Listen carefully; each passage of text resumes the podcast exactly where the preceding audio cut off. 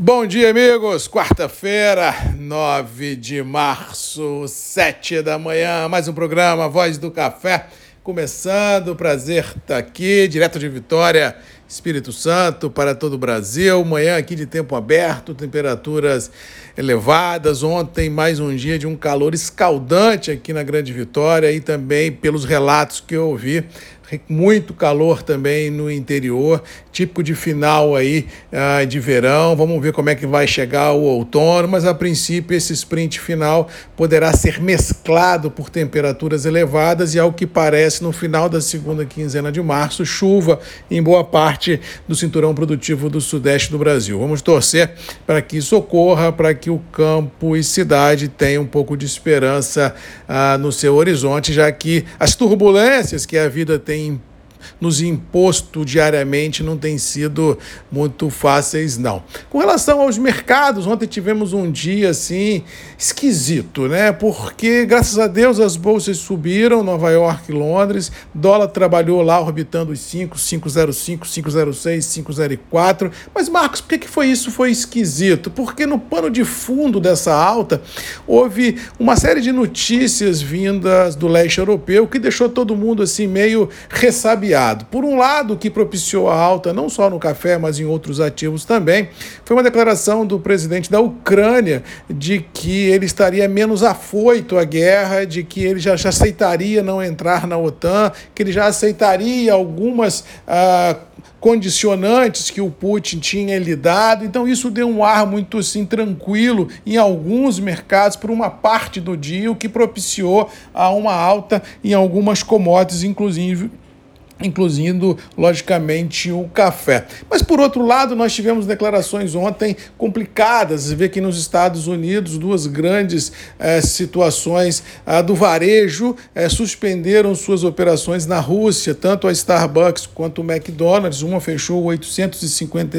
lanchonetes, e o Starbucks não foi divulgado o volume de lojas, mas fechou todas as lojas ah, na Rússia. O Biden suspendeu as importações de petróleo ah, russos o, o primeiro-ministro ah, também inglês também suspendeu assim, a importação de petróleo russo. Ou seja, teve muita notícia esquisita, positiva, negativa, ansiedade no ar. O que me pareceu nas altas presenciadas nos terminais foi muito mais uma artificial tranquilidade, recompras de algumas posições, do que infelizmente, uma reversão de tendência de fato e de direito, porque mesmo que porventura Kiev caia, mesmo que porventura os Zelensky entrem num acordo com o Putin, como vai ficar esse mundo pós-conflito? Como que as sanções comerciais impostas serão é, toreadas daqui para frente nesse novo mundo que se apresenta? Ou seja, muitas perguntas, poucas respostas, todo mundo pisando em ovos, alguns mercados corrigindo as perdas, outros mercados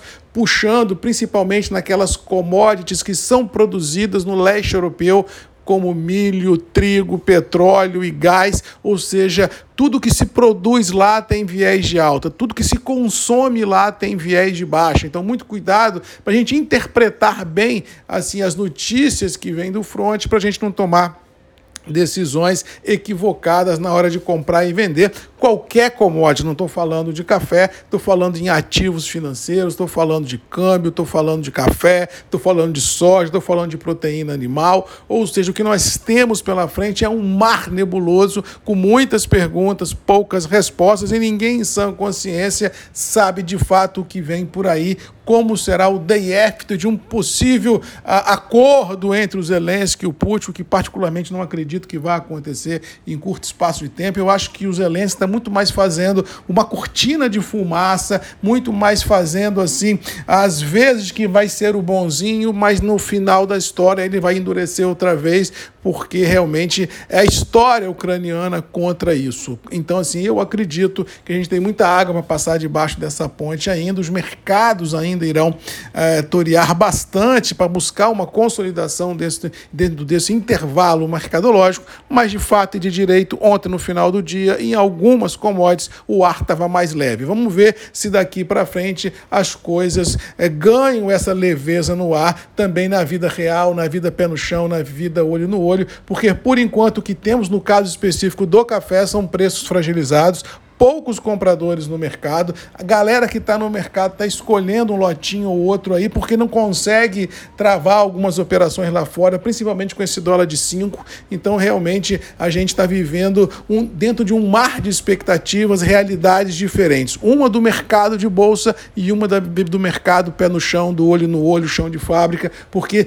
não está havendo esse contraponto, ou seja, as coisas estão caminhando para lados opostos, ou seja, a alta que nós presenciamos ontem nas bolsas teria que ter refletido num excesso de compradores no mercado, com preços ponjantes, e não se viu. O que se viu ontem foi um vazio muito grande e todo mundo tentando acertar a casa para depois voltar ao mercado com a pegada, mesmo porque daqui mais algumas semanas tem safra de Brasil outra vez no mercado. Então, aqueles que podem estão tentando administrar essa operação para ver o que vem por aí. Mas eu acredito que ainda teremos, infelizmente, grandes emoções no radar por serem precificadas e, por tabela, volatilidade no, nos terminais internacionais. No mais, vamos ficando por aqui, desejando a todos aí uma boa quarta-feira, que Deus nos abençoe, para que os ares desse mundo continuem a ficar um pouco mais leves, que as notícias bombásticas parem um pouquinho para a gente poder respirar e buscar com certeza uma luz no fim do túnel para sair dessa encruzilhada que o mercado global se encontra. No mais, um abraço, fiquem com Deus, até amanhã, sete da manhã, Marcos Magalhães e você